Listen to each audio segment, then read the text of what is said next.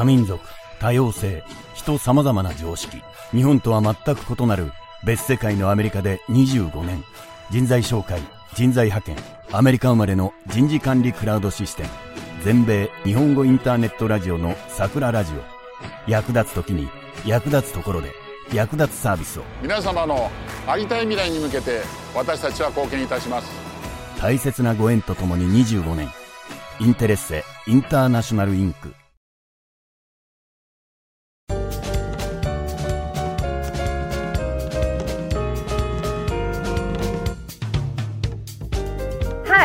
ケイコ青木です。皆さんお元気ですか？ニューヨーク5番街トークの時間です。今の旬の方々やビジネスの話題を通して世界を見つめてみませんか？お相手は美容とファッションスペシャリスト、まさみリバマンさん。では、早速始めましょう。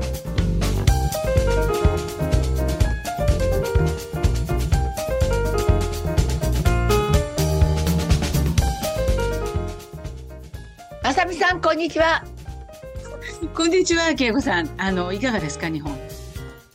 日本はですね、私が、はいあの着いた時はすごく寒かったんですけど、暖かくなってきましたね。だからなんとなくこう春の感じがして、でね日本に来てね、もう皆さんが思うことだと思うんですけど、まあ、はいあのゴミ箱が全然ないってことですよね。全然あの道路にゴミ箱が一個もない。だからええ一つも。だからみんなあのゴミをあの例えば今回あの私コメちゃんと来てるんでコメちゃんがあの例えばあのねププとかねしたら、はい全部持って帰るんですよ。まあコメちゃんなんかちっちゃいからいいですけど大きな犬なんかもういちいち持って帰るんですよ家に。うーん。すごくない？でその代わりはい。でその代わり、まあ、ご道路にゴミなんか一個も落ちてないんですよ。やっぱ綺麗、清潔なんですよね、日本ってね。ニニューヨークとやっぱり全然違いますよね、そういうところって。もうゴミなんか全然だからやっぱりはいあのこれで外国の人がびっくりすると思いますよね。そうですね。ええうん、であの気がついたこみんな綺麗だって言いますもんね。外国から来るとやっぱり本当に綺麗で、あの、何もかもが清潔で可愛くて綺麗だって言いますよね、やっぱり。そう、それとまあ、飲食店の多いこと、多いこと。これだけ飲食店がたくさんあって、本当にあるんですよ。あれだったら、あの、自分で自炊なんてする必要ないですよね。なんであれだけ飲食店がたくさんあるのかと思う。もう何から何までもう全部お弁当屋さんからスタートして、もう中華料理でも、その中華でもですね、その普通のこう、あの、もう、なんでフルコースのああいう、まあゴージャスというか、そういう中華から、ラーメン屋さんから、なんかそのうん。中華そばをね、作ってたりとか、なんか、それこそ、ああいうのあるじゃないですか。ニラレバ炒めとかさ、ああいうのを作ってるようない中華屋さんから、中華というカテゴリーの中でも、4つぐらいの、まあもっとですね。例えば中華だったら、中華で言えるんだったら、例えばもうアメリカだったら、チャイニーズっていうと、大体もう決まってるじゃないですか。なんかダンプリンとか、まあ一つお店が。でも日本って、ダンプリンだったらダンプリンだけのお店、それとかうんシューマイだったらシューマイだけのお店。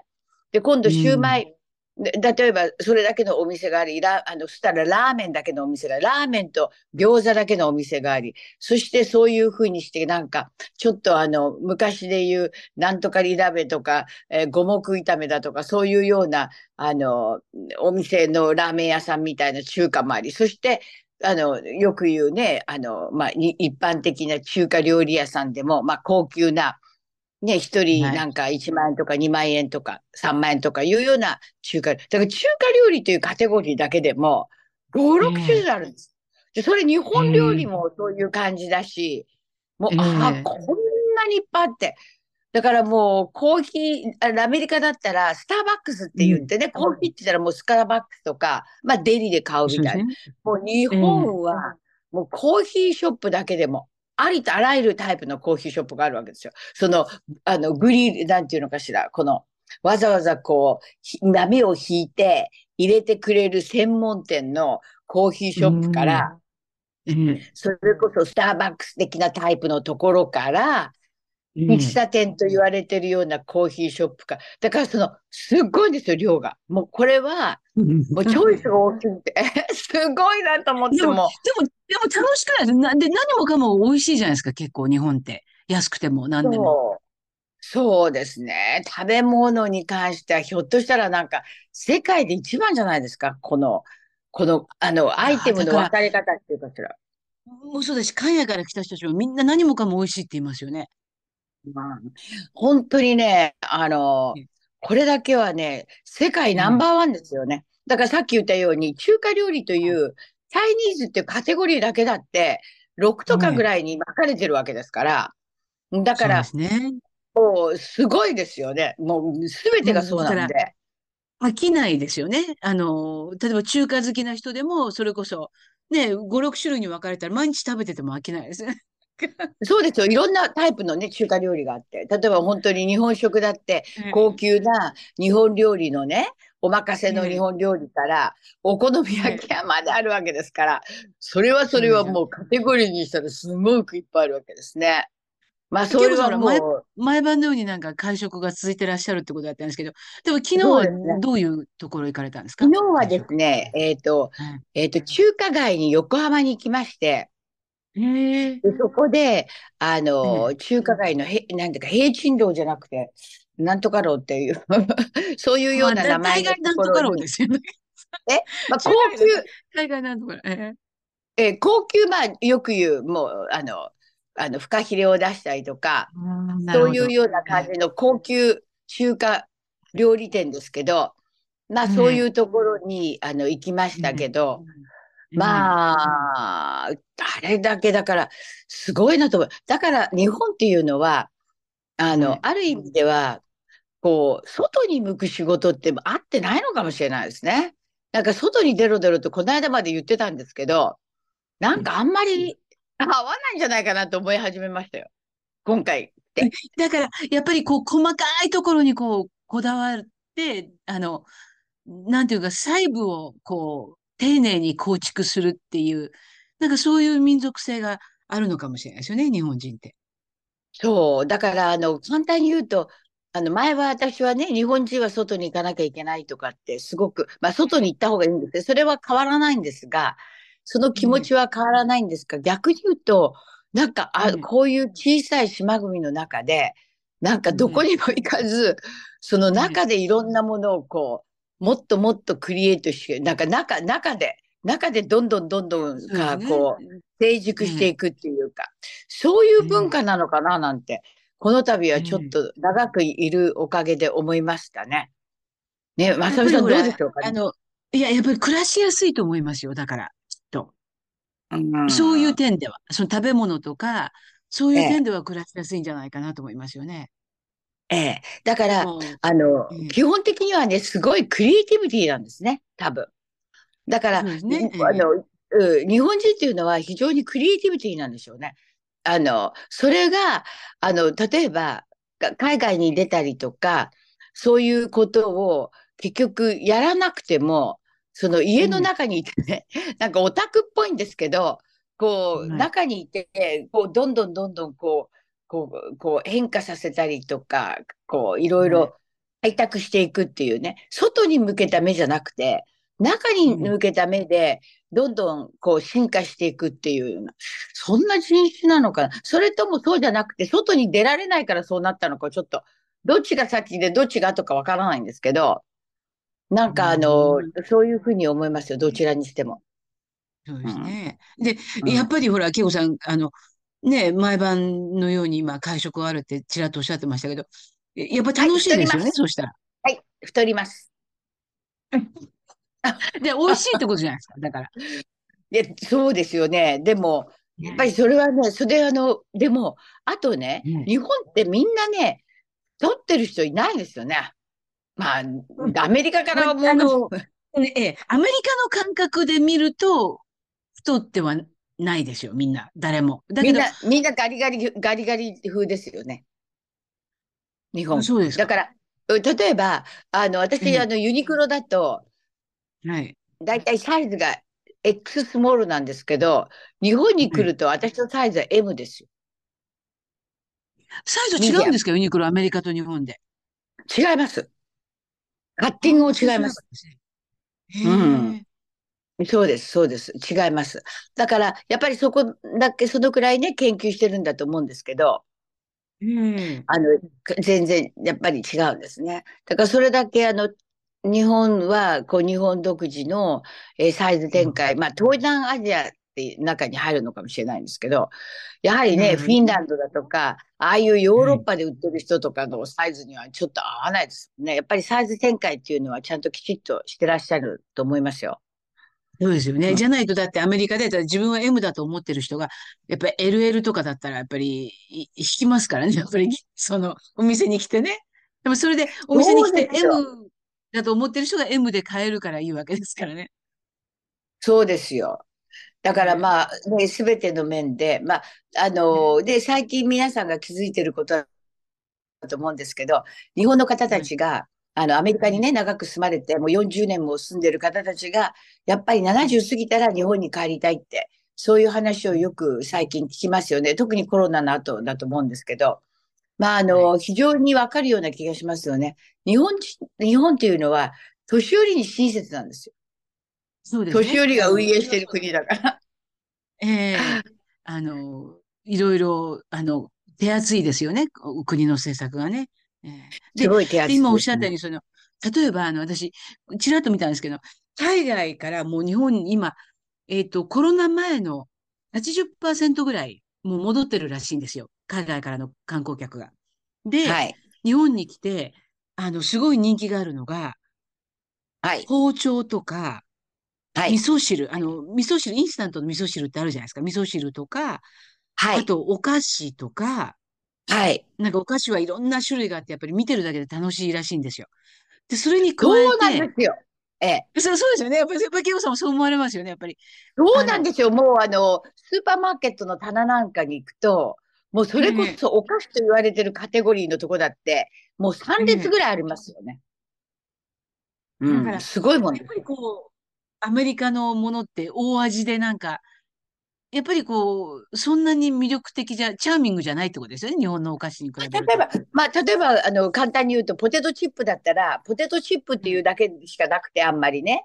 なんとかチップって。えで、その時にバーベキュー味とかチーズ味とか、なんかええ塩味とかいろいろあるけど、それだけじゃないですか。日本っていうのは、もええう、さん、あの、おせんべい一つにしても、さっきの話じゃないんですけど、海苔を巻いてあるものから、チーズを挟んでるものから、塩味からごまが入ってるものから、もうお、おせんべいっていうカテゴリーだけでも10種類ぐらいあるわけですから。もうそれはそれはそれは、もう、なんていうのかな、クリエイティビティっていう意味では、すごいと思いますよね。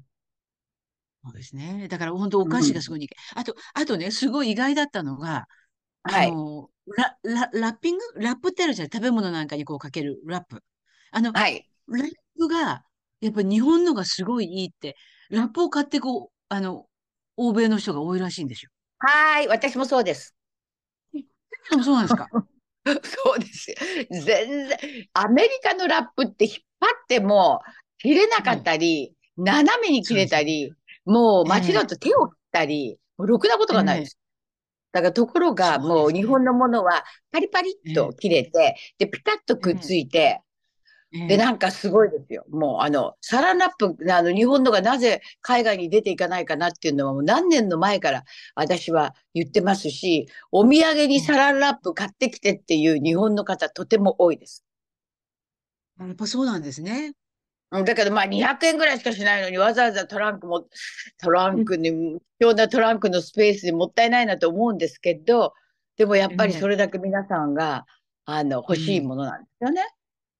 えだから、それがほら、日本人だけじゃなくて、あの、北欧の人とか、サランラップ、これがいいのとかって言ってみんな買ってってるのがすごい不思議でしたよね。いや、でも、じゃあ、あの、まさみさん、私が一本、あの、ね限りあるトランクのスペースの中に 入れて持って帰って、あの、この次にお会いするときに差し上げますよ。全然違いますよ。そうですか？そんな違います全然違う。全然違います。これこそ全然違います。全然。ええ。私、だからお菓子とかはわかるんですよ。お味噌汁とかね。それはわかるんですけど、ラッがそんなにっていうか、え？ってびっくりしたんですけど、そんな違いますか？あ、京子さんもそうだったんで全然。違います。全然。ええ。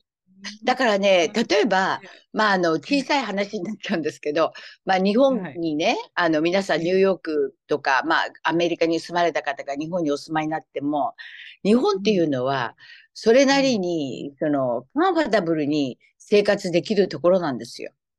だから、例えば、あの、なんかをね、この、また事業をやるとか、その、新しいことを試みたりするにはちょっと難しいんですが、なんか既存の自分の生活を、まあ、うん安全に楽しく守る。で、まあ、なんかあのね、なんか切りつけがあったとか言って、まあ、新聞で最近あの、17歳の男の子がね、あの、中学校の教師を入ってきてなんか切りつけたって、またこれもすごい大々的なじゅニュースになってて、もうそのニュースだけで、もう家に鍵閉めて出たくないとかね。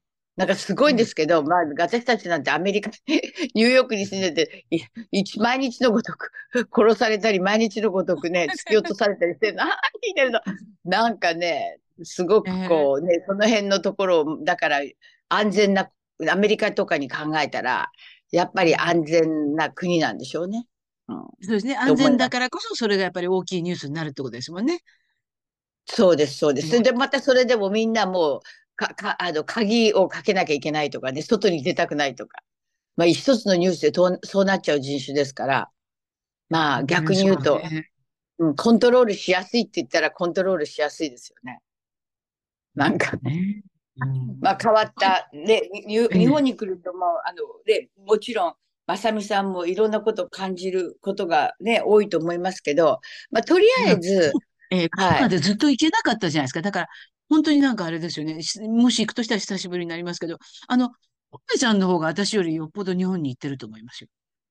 どうなったがコメちゃん、ケイコさんちのワンちゃんのあコメちゃんの方が私よりもよっぽど日行っ本てます、行ってます。コメちゃんも日本、あの、それでね、もうみんなねなんかびっくりするんですよ。コメちゃんを連れて、私いろんなとこ行くじゃないですか。で、まあ、コメちゃんはとりあえずあの、ね、エモーショナルサポートアニマルのあれがあるんですけど、でも、はいどこに行っても吠えないし、動かないし、じっとしてるから、もう、でも、日本はですね、犬が悪いんじゃないんですよ。結局環境が悪いんですよ。だから子供の時から、あの、コメちゃんは、まあ、例えばいろんなところにもブティックに連れてったり、買い物に連れてったり、いろんなところ連れてっているので、まあ、電車に乗せたりとか、車に乗せたりとか、まあ、外に行く環境っていうのが子供の時から普通なんで、別に外に出たからエキサイティングもしないし、だけど日本の人って、ここは連れてっちゃダメ、ここにはダメ、ここに入っちゃダメ。で、全然結局、家の中と、あとは例えばちょこっとその犬が歩くだけの、で、そんなドッグランもなければ何もないわけですから。だからそうするとね、やっぱり犬は外にたまに行くわけだから、人間の子供もそうだと思うんですけど、なんか、うんもうそれで exciting するわけですよね。だから、何見てもびっくりするし、何見てもこう、 excitement で吠えたりとか、アクションをこう、起こしたりするから、結局、うん環境がその整ってなくて、あの、はいああいうふうにリアクションになっちゃうんですね。だけど、もうコメちゃんを見てみんな、うわーってこんなおとなしい犬見たことない。こんなにお利口な犬見たことないってどうやって教、全然教育の問題じゃなくて、日本の環境がきちっと整えれば、コメちゃんみたいな犬はいくらでも作れるんですよ。だからまあ、環境が悪いから、ええ。ええ。だから、コメちゃんの経験、経験値が違うわけですよね。コメちゃんの生きてきた経験というか、その中だと当たり前のことなんですよね。そうです。だから、うんあのーそれはもう免疫がね、あの、子供もひょっとしたらそうかもしれないですね。まあ、大きなところで遊ぶところがないから、なんかうん、こう、外に行って、こう、騒いでみたり、まあ、レストランの中で、こう、ワイワイわめいたりとか、やっぱり、なんていうのかな。それだからか、そういう、そういうところの環境は、日本はすっごく遅れてますね。もう環境、例えば、あの、これはもうまた余談になっちゃうんですけどね。今、あうんの、私のお友達で、あの、えっと、あの、シニアホームをやってる方がいらっしゃるんですけど、そこがええフィリピンとかベトナムからみんな呼ぶわけですよね。まあ、高いお金を出して、そのエージェントから、まあ、おあの、呼んでもらうわけなんですよ。一人30万とか。で、なんか、ところが、みんな逃げちゃうんですって。全部、なんか来たはいいけど、みんな今日は6人逃げたとか言ってるわけ。で、で話を聞いてるとね、やっぱりあの、環境も、あの、良くないと思うんですよ。で、私はそういうのを指摘すると、いや、そんなことないよって言うんですけど、あの、うん彼たちが気がついてないのは、なんかあの、日本に来ても、夢がないわけですね。だから、もう荒稼ぎして帰ろうっていう感じになっちゃうんですよ。例えば、あの、環境が良かったら、例えばもっとこのまま自分が日本にいたいとか、必ず自分、先進国に来てるわけですから、自分の国よりも。っていうことは、そこに本体だから住みたいと、長く住みたいと思われなきゃいけないと思うんですよ。ところが、来てみると、うん割とこの、なんか使い捨てみたいな感じの取り扱い方とか、あの、で、み、いや、みんなね、恵子さんね、もう、新大久保の駅に行くとずらっと立ってるんだよって言うんですよ。立っててみんなね、だからもうみんな買収したりになっちゃう。だから、うん結局ね、あのだから、なんていうのか、逃げて、だからそこで荒稼ぎして、早く日本の国から出ようっていうふうになっちゃってるんですよね。でも、もし、その人たちに、例えば、もっと夢を与えるような環境とかね、今はこうでも、段階でこれだけこういうしたら学校行かしてあげるとか、大学行かしてあげるとか、なんかいろんなものがあれば、そこに居ついてくれるけど、そういうことはね、考えないんですよね。で、私言いましたよ、私も、うん。私も逃げますって。まあ、新大久保に確かなんか別として、絶対にね、ほんと。ええ。だから、あの、ええ。その辺のところが、やっぱり、なんか、そういう環境がダメなんですよ。で、いいところ、さっき言ったのはとてもいいところですよね。日本の素晴らしいところ。これダメなところもそういうことダメなんですよ。こう見てみると。ねだからね、まあ両方いいところと悪いところがね、え。どもその人たちはやっぱりこう、な、何が、ほ本当にこの人たちが嫌がってるのは、あの、介護をししてくれる人として呼ばれてるわけですよね。そうですね。でもまあ来てみたら、まあ賃金、まあまあ、まあ賃金はある程度分かってると思うんですけど、まああんまり環境も良くないし、で、やっぱりなんか使い捨てみたいにそんな扱いになっちゃうんですかね。なんか日本ってちょっとそういう海外から来た労働者に対してあんまり手厚くないですよ。ああ、そうなんですか。いや、それは、あの、うんだって、あれじゃないですか。アメリカなんて海外から来た労働者が10年働いたら、ずっと社会保険がつくわけじゃないですか。まあ、ウェルフェアねみたいなねあ、そうですね。何にもないから、うん、だから日本、例えば日本、日本だったら、あの、なんか、これアメリカだったら10年働けば、なんていうの？あのはい、社会保険っていうか、なんていうのかしら、はい、はい。リタイアメントした時にもらうウェルフェアみたいなね。ああいうのがあるじゃない。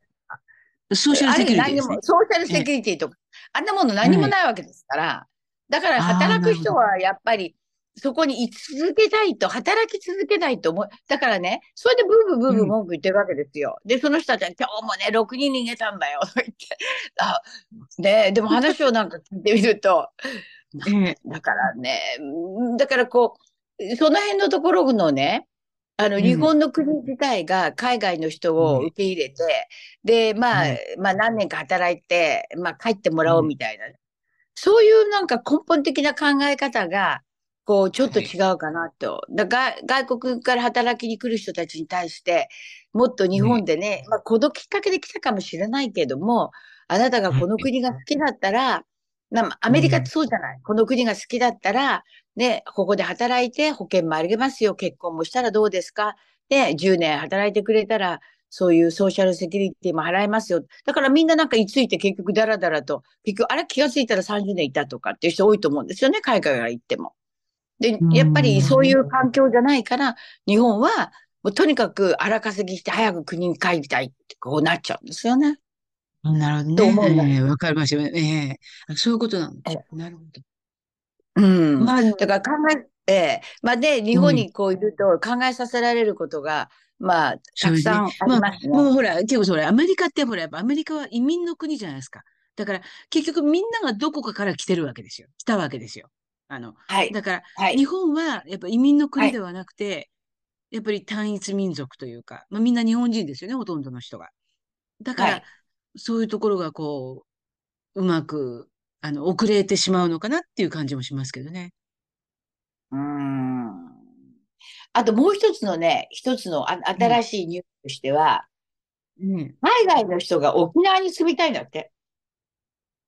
うん、なるほどね。ええで、あの、理由は、まあ、なんか、まあ、沖縄は、あの、人がとてもいいと。それから、ある意味では、あの、海外に人に対して、まあ、免疫ができてる。それと、暖かい、まあ、環境としてね。で、まあ、ええそういうことで、なんか、海外の移住者、だから、土地がすごく値上がりしてるらしいですよ。うん、なるほどね。そうかもしれない。だでも、そう言ったら結構さ、そう北海道と沖縄じゃないですか。北海道もだって、ね、この間行かれたニセコとかも、すごく上がってるらしいですし。うんそう、端と端がいいんですよね。真ん中がさっぱり。そんな感じですよ。あ、まあだけどね行かれる、沖縄行かれるんですよね、今度。ええ、あの、沖縄県になるんですけど、私が行くのは宮古島ですね。宮古島行かれるんですね。楽しみですね。あの、ええ、宮古島はもうとにかく土地が50倍ぐらいに上がってるらしいですよ。50倍ぐらい。すごいですね、50倍って。ええそう。あの、ホテルがバンバン建ってね。